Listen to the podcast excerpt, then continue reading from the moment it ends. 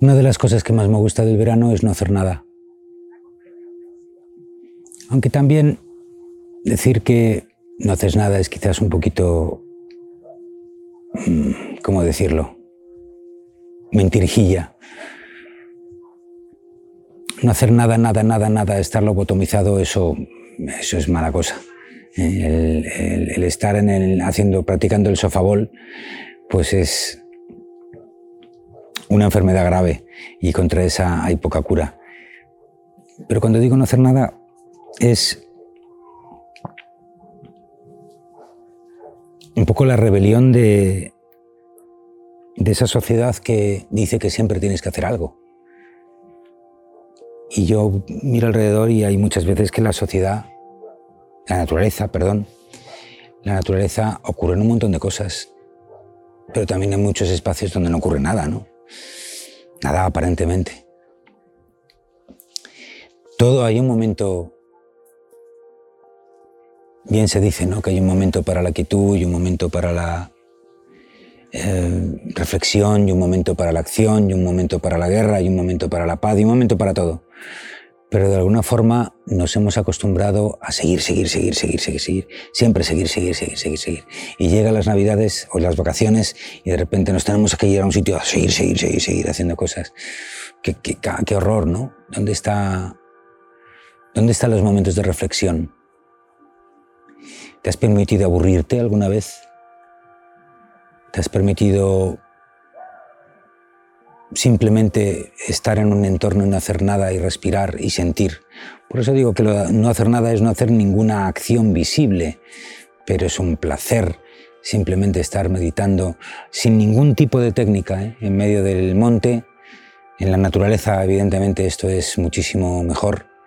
Eh, y sentir a tu alrededor el viento o los animalillos que hay por ahí o la conversación de gente a lo lejano o simplemente estar ahí atento a lo que tu cuerpo está experimentando, ¿no?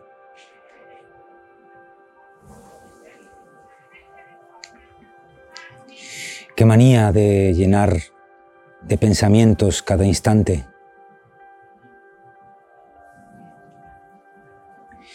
Hmm. Qué manía de tener siempre algo que hacer.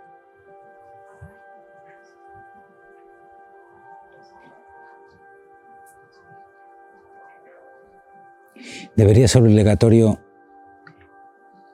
que todo el mundo hiciera actividades de auténtico y verdadero reposo, ¿no? Y alguien dirá, bueno, pero si ya tienes ahí las vacaciones, ¿no? Ya tienes ahí los domingos y los sábados. No, no. Pero que en la sociedad hubiéramos, de alguna manera, o por lo menos en la sociedad occidental, hubiésemos implantado la cultura de decir, ¿qué estás haciendo? Nada, estoy descansando, estoy aquí reposando, de alguna forma estoy conectándome con mi cuerpo, estoy observando cómo estoy por dentro, estoy observando cuáles son mis emociones, estoy mirando la vida y a mí mismo desde el testigo, ¿no? Eso no existe, eso, es, eso lo hace muy poca gente. No digo que no exista, a ver si me entiendes. Digo que hay mucha, muy poca gente que trabaja eh, activamente en observarse desde el vacío de juicio y desde el testigo. ¿no? Y es un ejercicio maravilloso. De hecho, es un ejercicio indispensable. Mm.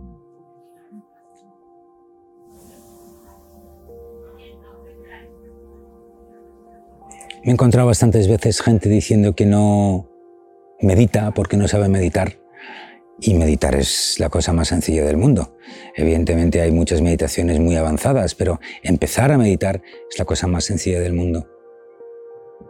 Simplemente tienes que estar quieto y centrarte en tu respiración. Postura cómoda y centrarte en tu respiración para empezar a hablar, ¿no? Claro que ocurre que como siempre estamos pensando, pues el cuerpo que tiene una inercia y la mente que tiene una inercia y nuestras emociones que tienen una inercia, dicen, joder, es que a mí no, no se me para la mente. Claro, porque nunca lo has parado, no tienes ese hábito, ¿no? Pero en el momento que tú le das un foco al cuerpo, a la mente, a tu conciencia, hacia dónde mirar, la mente poco a poco se aburre de hablar. Entre otras cosas porque no la prestas atención, ¿no? Tu, tu testigo, tu foco, tu conciencia está centrado en otra cosa. Por ejemplo, tu respiración. O por ejemplo, el fluir de la sangre por tu cuerpo. Por ejemplo, los sonidos que te llegan de tu alrededor.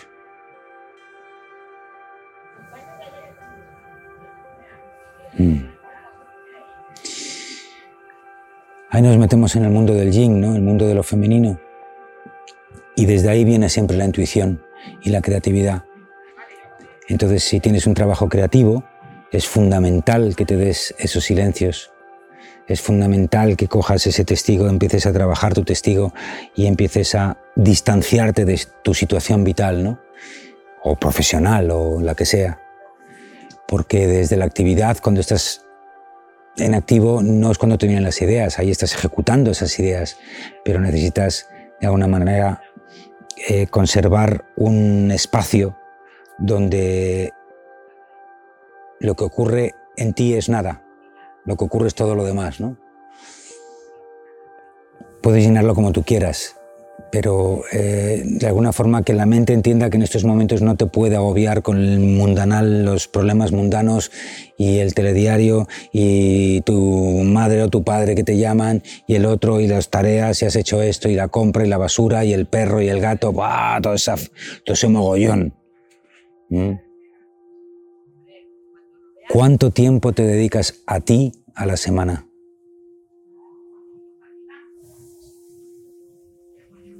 a ti. Ya no digo ni siquiera a estar en ese silencio, ¿no? A ti. Bueno, pues es, así vamos, ¿no? Así vamos. Yo creo que es mucho más interesante dedicarte tiempo a ti y, y tener un espacio de silencio y un espacio donde la gente debe saber que simplemente en esos momentos estás contigo, ¿no? Puedes tener una familia numerosa o no, no lo sé. Evidentemente, si vives solo, solo estás contigo. Eso es, una obviedad, ¿no? pero de alguna manera el que metamos la rutina de tener esos pequeños espacios que no tienen por qué ser muy grandes, ¿eh? Date una hora a la semana, ¿te parece poco? ¿Dos horas a la semana? ¿Te parece mucho? No lo sé, ¿no? Yo creo que si no te das dos horas a la semana a ti mismo, te estás equivocando.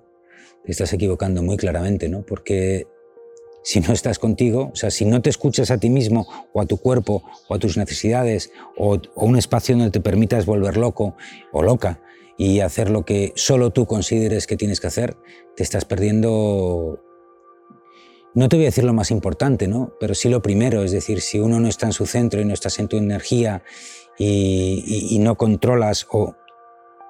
No voy a decir controlar, pero sí de alguna forma no te permites observar desde ese punto que sí que tienes agarrado en tu centro, en tu testigo, lo que ocurre en tu propia vida, ahí es donde se empiezan a descolocar las cosas. ¿no? Yo creo que eso es un camino que te lleva seguro, seguro, seguro a un sitio inestable, a un sitio donde no vas a ser feliz pero por obvio. Es decir, no vas a ser feliz porque para ser feliz tienes que ser consciente.